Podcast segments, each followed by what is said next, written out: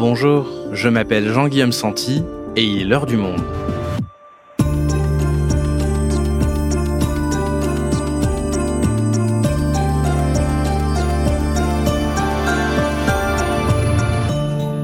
Aujourd'hui, pour ce dernier épisode de l'année, toute l'équipe de l'heure du monde avait envie de vous souhaiter de joyeuses fêtes.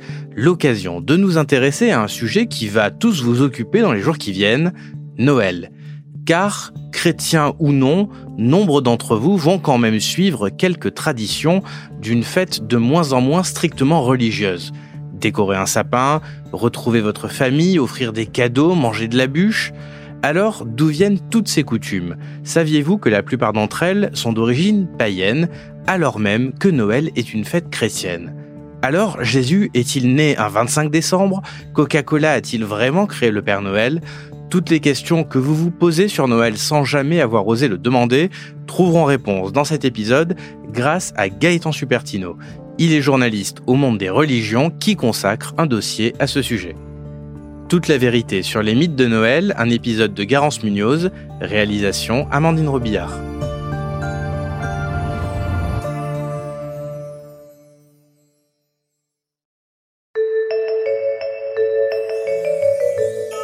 Vous le savez, à l'heure du monde, on aime bien commencer nos épisodes par un petit flashback dans le temps. Aujourd'hui, remontons quelques 2000 ans en arrière. Nous sommes donc le 25 décembre de l'an 0 à Bethléem.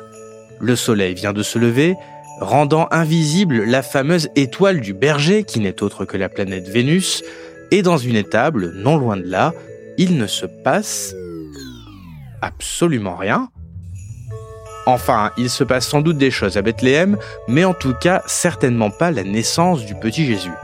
Car Jésus est déjà né, très probablement plusieurs années auparavant, puisque les évangiles évoquent le roi Hérode, qui est mort en 4 avant Jésus-Christ.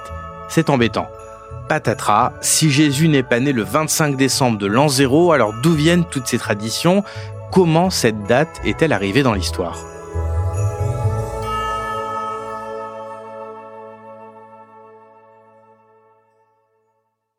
Alors Gaëtan, avec toi, on va parler de tous ces mythes et pour ça, revenons au tout début du christianisme. Est-ce que cette fameuse date du 25 décembre, elle est importante ou pas au début? Il faut effectivement revenir vers les 2 et 3e siècles. On est dans l'Empire romain. L'Empire romain, à l'époque, c'est immense. Ça va à peu près du Maghreb à l'Angleterre et des côtes atlantiques euh, à l'Iran actuel. Et donc, euh, dans cet immense territoire, il y a euh, plein de religions, de cultes, de dieux différents. Les chrétiens, en tout cas au, tout début, c'est une petite secte juive. Et à l'époque, effectivement, on s'en fiche un peu de la date de naissance. C'est d'ailleurs plutôt une coutume païenne. Hein.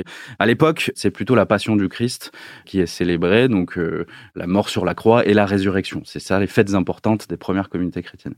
Tu dis petite secte juive, mais peu à peu, elle va quand même prendre de l'importance dans cet empire romain. Oui, à l'époque, plusieurs religions se mettent à avoir un, un, vrai succès. En fait, on est dans un moment où euh, les, beaucoup d'anciens cultes sont un peu euh, jugés euh, old school, rétrograde, etc. Et donc, on voit apparaître de nouvelles formes de spiritualité, de religion. Même il y a des nouveaux courants philosophiques qui se créent avec le néoplatonicisme. On pense aussi que les, les Juifs ont converti pas mal de Romains à, à cette époque-là.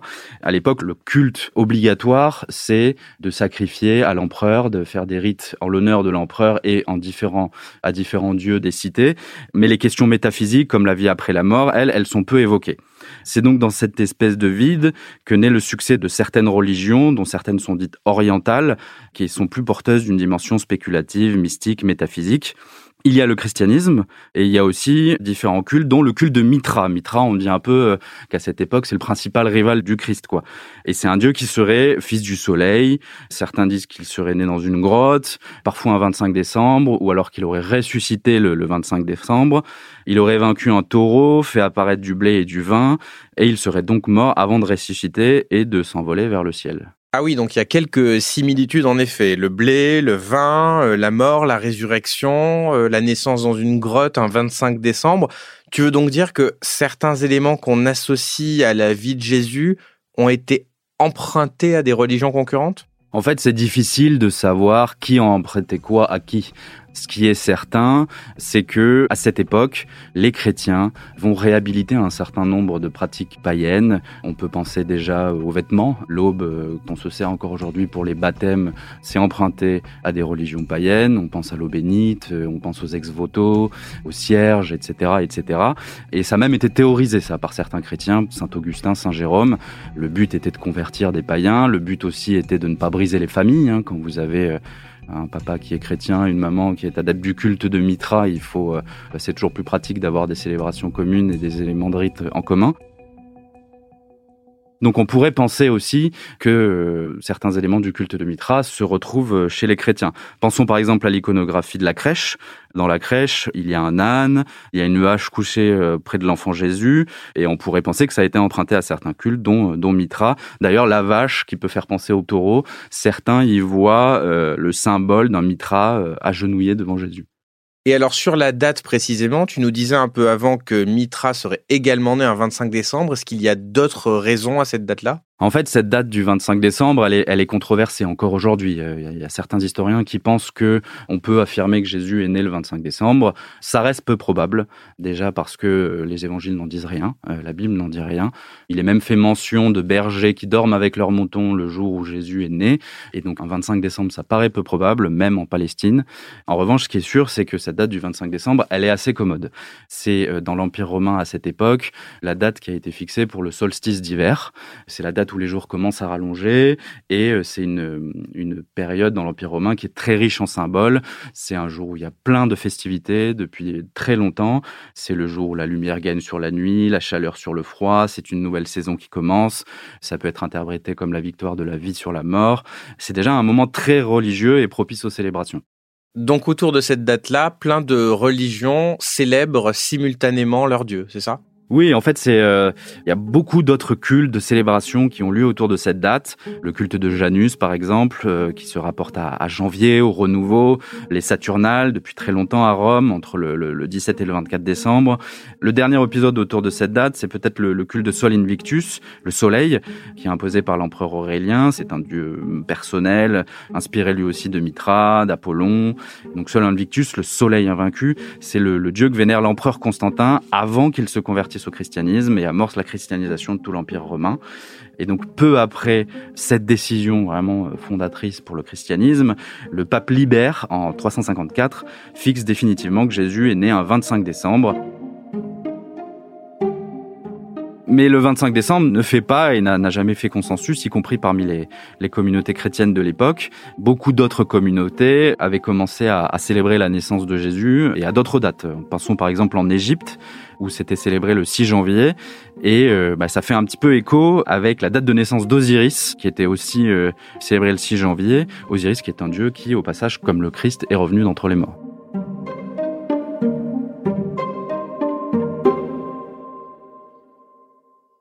Donc voilà pour la date de naissance. Maintenant pour tous les aspects festifs, les traditions telles qu'on les connaît aujourd'hui, sapin, bûches, dinde, eh bien elles se sont progressivement construites au fil des siècles et c'est ce qu'a expliqué à notre productrice Garance Munoz, l'historien Alain Cabantous, auteur de Noël, une si longue histoire aux éditions Payot. Elle l'a rencontré dans un café en bas de chez lui et c'est ce qu'elle a voulu savoir en premier.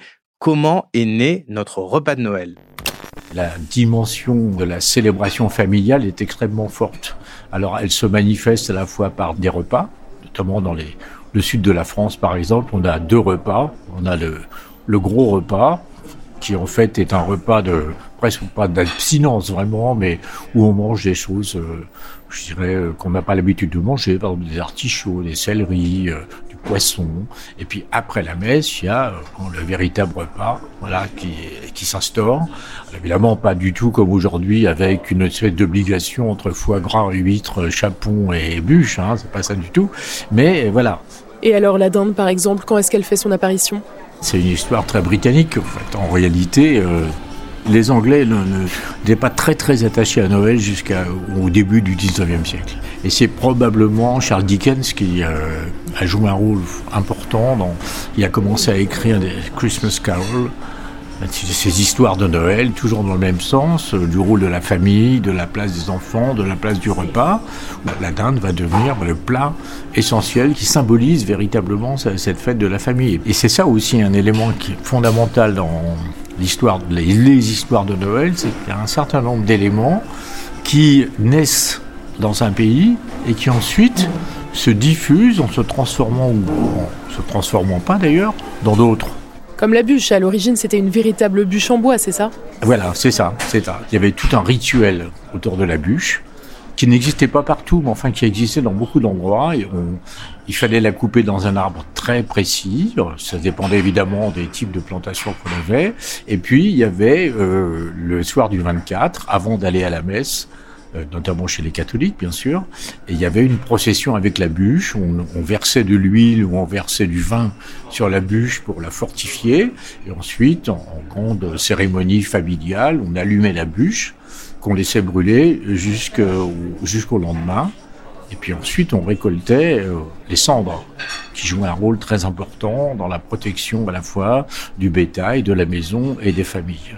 Ou on le, par exemple, on l'achetait sur les sur les récoltes pour les protéger, ou on mettait la cendre dans des petits sacs qu'on clouait à la grange, qu'on clouait à, l'étable pour protéger les, animaux, ou on les gardait par devers soi. Et donc la bûche euh, qu'on mange aujourd'hui, c'est simplement une espèce de réminiscence, une transformation qui est relativement récente. Il y a beaucoup de beaucoup d'hypothèses pour savoir à partir de quand la bûche euh, végétale s'est transformée en bûche pâtissière. Donc il y a beaucoup de gens qui disent bon c'est à Lyon que ça s'est passé euh, au milieu du 19e siècle, d'autres qui disent que c'est à Monaco avec le, le chef pâtissier du prince de Monaco. Enfin bon bref, peu importe, mais euh, aujourd'hui, c'est simplement le, le, souvenir de ce que ces pratiques qui existaient pour, euh, je dirais, pour valoriser le feu du foyer, en fait. Comme autre tradition, il y a le sapin, par exemple. D'où est-ce qu'il vient? Le sapin, par exemple, alors évidemment, ça c'est une origine germanique, euh, mais c'est le symbole de, effectivement, de l'arbre qui reste toujours vert donc qui est lié à une interprétation euh, à la fois, je dirais, mythologique et, euh, religieuse. Ces sapins, lorsqu'ils étaient décorés, euh, appartenaient, je dirais, à l'espace public ou semi-public. On mettait les sapins où Dans les églises, en les décorant par exemple de pommes. Les pommes ont été transformées en boules aujourd'hui. Hein. ce n'est que peu à peu que le sapin va devenir, je dirais, un décor domestique, mais assez, assez tardivement, probablement à la fin du XVIIIe siècle seulement.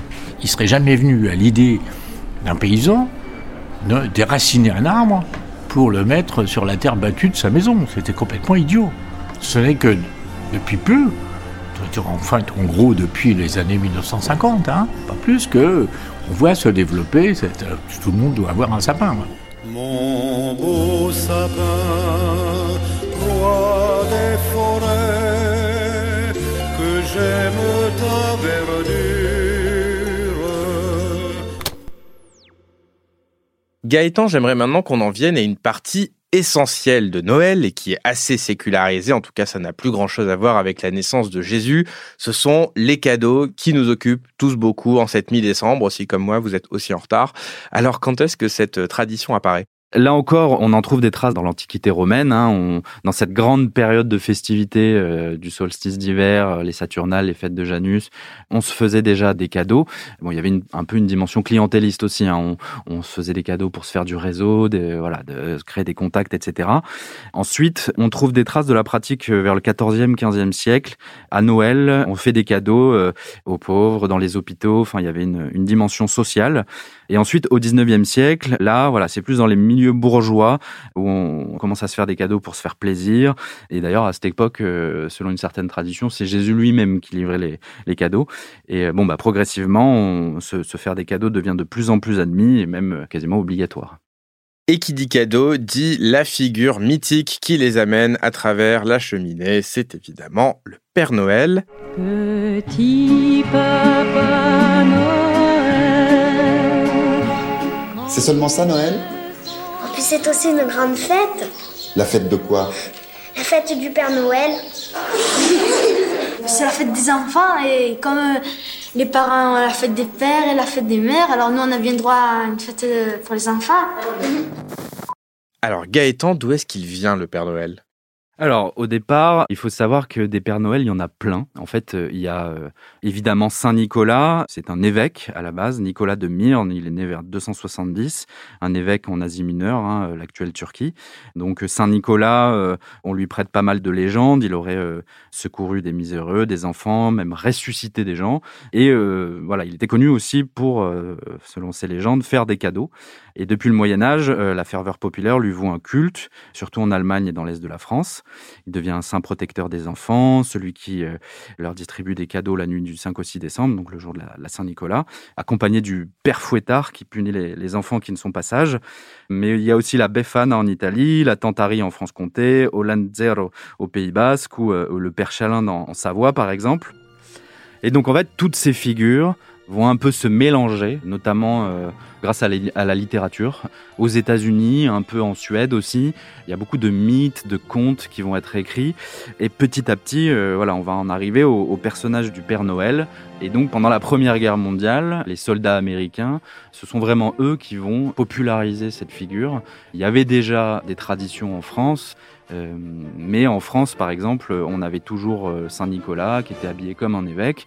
Et euh, les soldats américains vont apporter Santa Claus avec euh, toute cette iconographie de la hotte de Noël, du, euh, du char avec les rennes, etc.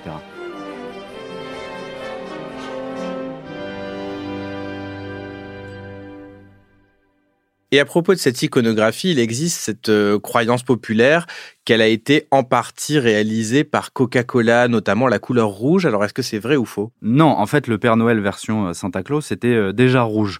On retrouve un Père Noël rouge aussi dans un, un roman suédois euh, qui a été très très populaire. Mais Coca a clairement participé à la, à la popularisation de ce Père Noël rouge. Il y a même une publicité qui date des années 30-40 euh, qui représente Père Noël en train de boire une bouteille de Coca pour retrouver ses forces lors de la tournée de cadeaux. En fait, c'est les débuts de la société de consommation. Toutes les entreprises se ruent sur la manne financière que représente à l'époque Noël. Et euh, bah, offrir des cadeaux devient à ce moment-là euh, presque un droit légitime des enfants. Et en tout cas, ça s'ancre profondément dans notre société grâce à la publicité. C'est moi, le Père Noël. Tous les enfants peuvent me téléphoner. Écoutez bien mon numéro. 36, 65, 65, 65.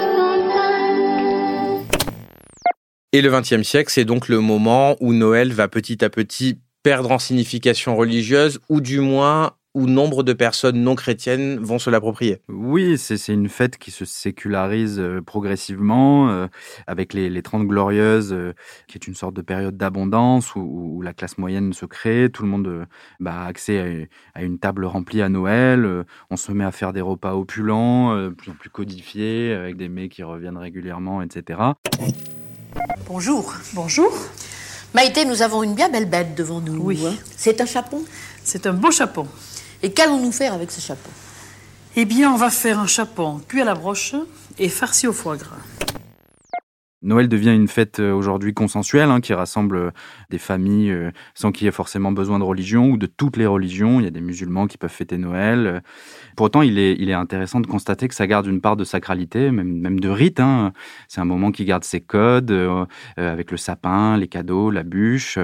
et puis, bah, ça reste ce moment où les familles se rassemblent, un moment où il fait froid dehors, où il fait sombre dehors, où on a besoin de réconfort, de chaleur, de se retrouver. Et C'est un réflexe euh, antique, mais qui existe toujours. Merci Gaëtan. Merci.